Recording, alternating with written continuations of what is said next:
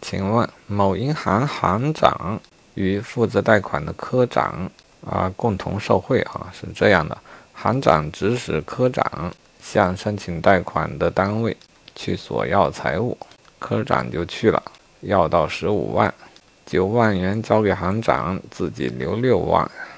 好，请问行长的受贿数额是九万元，这个说法对吗？这个是错的，啊，因为是共同犯罪，在共同受贿犯罪中，个人受贿数额指的是个人所实施的受贿行为涉及的犯罪总额啊，因此不论行长还是科长，受贿数额都是十五万元。